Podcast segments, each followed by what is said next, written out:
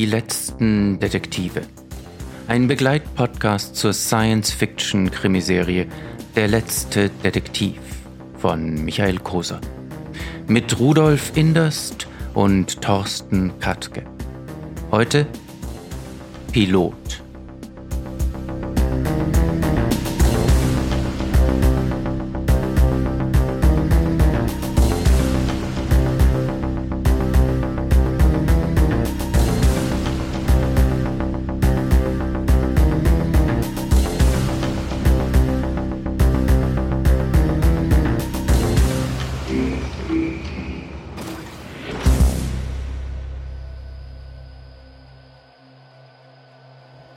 Wir schreiben das Jahr 2009. Willkommen in Babylon, der Supermetropole der Vereinigten Staaten von Europa. Dies sind die spannenden Abenteuer des letzten Privatdetektivs Jonas und seines treuen Computergehilfen Sam. Wir schreiben das Jahr 1984. Willkommen in der Welt des Autoren Michael Koser, der für den Bayerischen Rundfunk eine Science-Fiction-Hörspielserie namens Der letzte Detektiv schrieb, die sich insgesamt über 42 Episoden und über 20 Jahre erstrecken sollte. Und damit herzlich willkommen bei Die letzten Detektive. Wir sind zwei passionierte Science-Fiction- und Hörspielermittler, die es sich zur Aufgabe gemacht haben, Jonas und seinen Supercomputer Sam durch ihre packenden und zugleich melancholischen Fälle zu begleiten. Wir, das sind Thorsten Katke und Rudolf Inderst. Einen Satz bitte. Was machst du, wenn du nicht professionell ermittelst? Du meinst tagsüber? Tagsüber, genau. Ich unterrichte den Schwerpunkt digitale Spieleforschung, also Game Studies, aktuell an zwei bundesrepublikanischen Hochschulen. Und selbst? Da hast du mich um eine Hochschule übertroffen, denn ich äh, arbeite am Obama-Institut der Johannes Gutenberg Universität in Mainz als Historiker und unterrichte amerikanische Geschichte mit transnationalem Einschlag. Doch jetzt zu Ihnen, werte KlientInnen. Wenn Sie uns buchen, bekommen Sie richtig Gegenwert. Stimmt, mit uns können Sie rechnen. Wir besprechen jeden Monat einen Fall von Jonas und Sam. Und das Beste? Anders als Privatdetektiv Jonas, der mindestens 80 Euro am Tag plus Spesen kostet, ist unser Ausflug in das retrofuturistische Europa kostenfrei.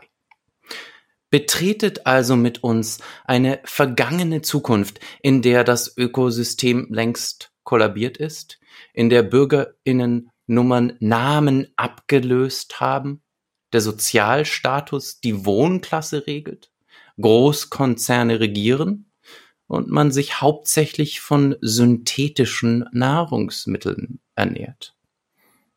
Das klingt jetzt nicht unbedingt nach einer Welt, in der man leben will, aber sehr nach einer, über die man mehr erfahren sollte.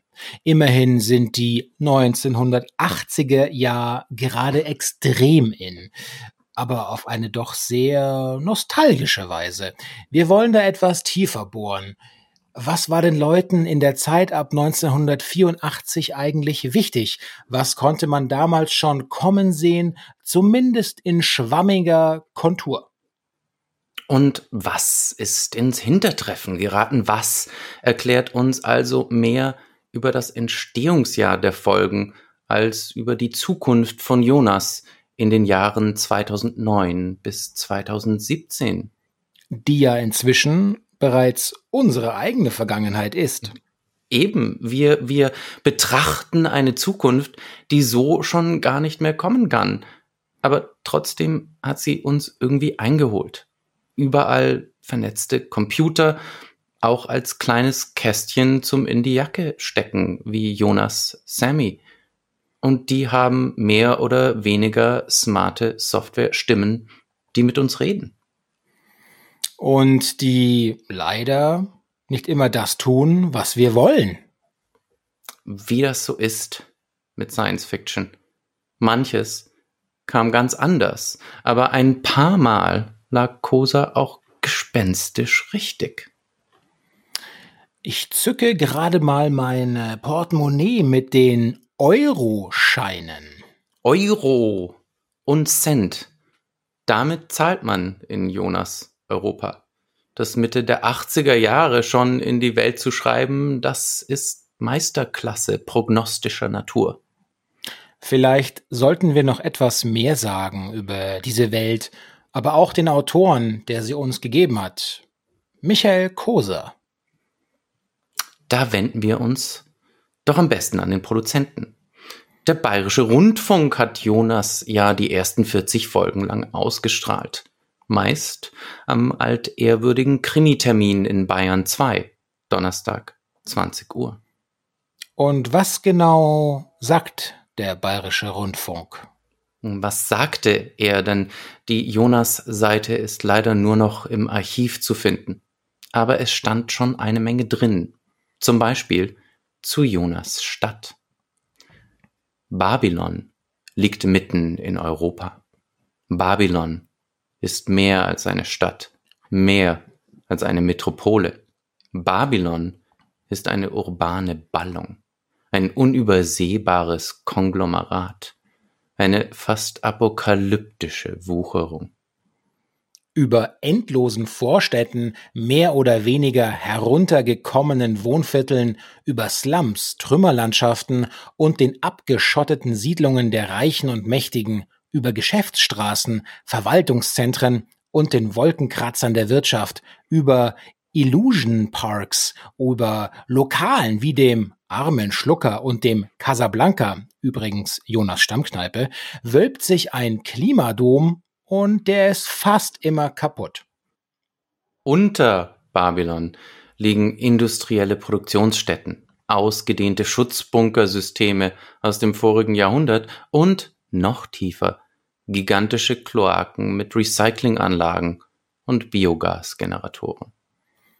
In Babylon leben viele Millionen Menschen, zu viele Menschen, für die es zu wenig Arbeit gibt. Jeder kriegt die Volksrente, keiner muss hungern.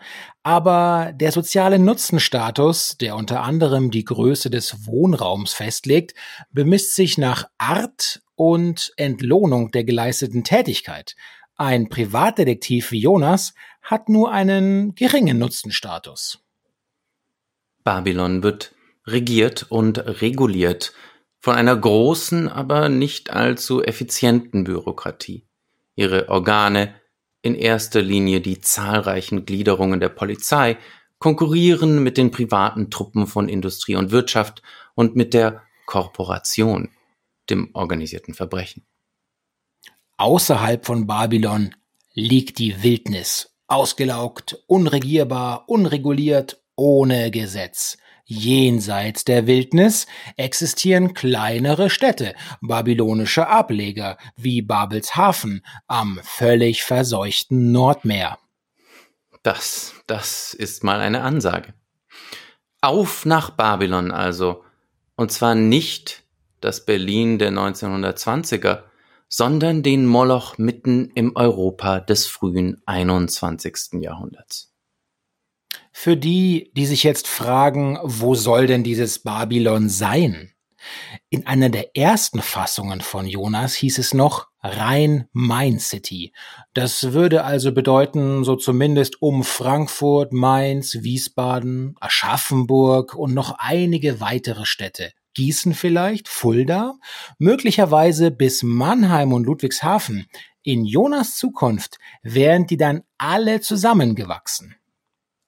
Aber das ist Spekulation.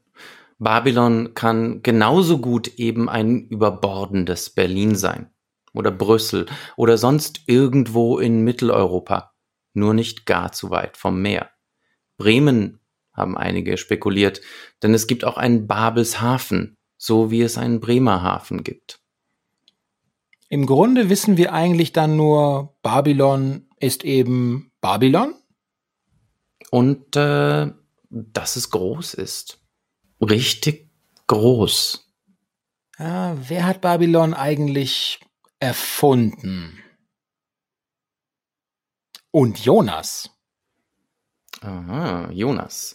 Der äh, erwähnte, recht umtriebige Schriftsteller Michael Koser. Geboren 1938, lebte bis Anfang der 60er in der DDR, dann in West-Berlin, hat Germanistik und Geschichte studiert und das merkt man seinen Hörspielen auch an. Auch als Herausgeber für Neueditionen von Romanen hat er sich betätigt. Aber das Wichtigste? Vielleicht kennen einige die Professor van Dusen Hörspielserie. Die wurde ja gerade erst neu aufgelegt. Sogar mehr als einmal. Aber die basiert doch auf Jacques Futrell aus dem 19. Jahrhundert. Schon, aber Kosa hat sie adaptiert und dann nach seinen Vorstellungen uminterpretiert. Mit geschichtlichen Details verfüllt und mit Humor. Und dann lief das fast 80 Folgen, ja. Und Jonas? Jonas äh, war dazu quasi die Kontrastfolie. Van Dusen, das war die Sherlock Holmes-Ära, Jahrhundertwende. Kosa wollte Science Fiction machen und legte das dann Anfang des 21. Jahrhunderts. Allerdings als Hommage an Raymond Chandler und Humphrey Bogart. 1984. Ich denke, dass man da schon sagen kann, da steckt doch Blade Runner drin. Nicht falsch, sicher nicht falsch. Kosa, der hatte zumindest auch schon eine Geschichte von Philip K. Dick auch als Hörspiel bearbeitet und äh, andere Einflüsse, die sind umstritten, aber die Richtung ist klar. Dystopie, Noir, Hardboiled, vermischt mit den düsteren Zukunftserwartungen von 68 bis in die 80er Jahre. Überbevölkerung ist auf jeden Fall Thema. Umweltzerstörung, Überwachungsstaat, Klonen. Das äh, speist sich eben alles aus der Zeit. Paul und Anne Ehrlichs The Population Bomb war Zeitgeist der späten 60er. Der Zukunftsschock der Tofflers in den 70ern. Wie auch dann die Grenzen des Wachstums oder ein Planet wird geplündert. Der Atomstaat alles Bücher. Ah, wie altmodisch. Altmodisch wie ein Whisky trinkender, Bogart filmbegeisterter Privatdetektiv in einer Zeit, in der keiner mehr Privatdetektive braucht. Apropos brauchen. Wieso braucht's denn uns?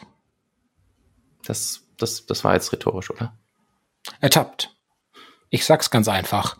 Wir fassen jede einzelne Episode der Serie für euch übersichtlich zusammen, ordnen sie umfassend ein und bewerten sie abschließend, damit ihr am Ende vollumfänglich über eine der wunderbarsten deutschen Hörspielserien Bescheid wisst.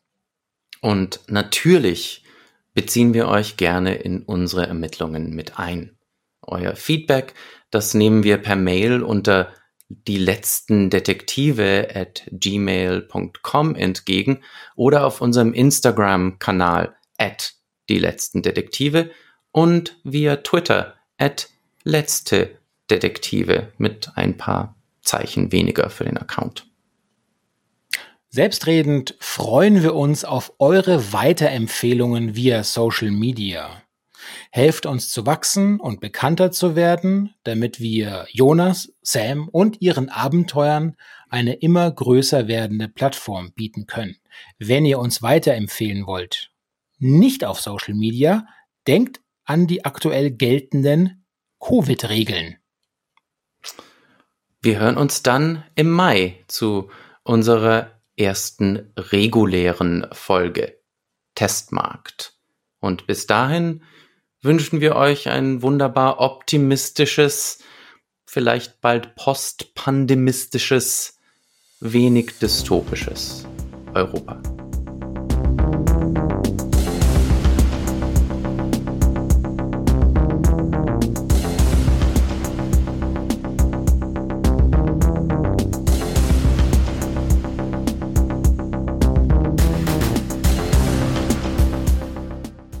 Das war Pilot.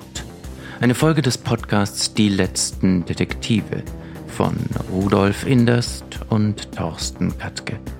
Musik von Schwarzensee.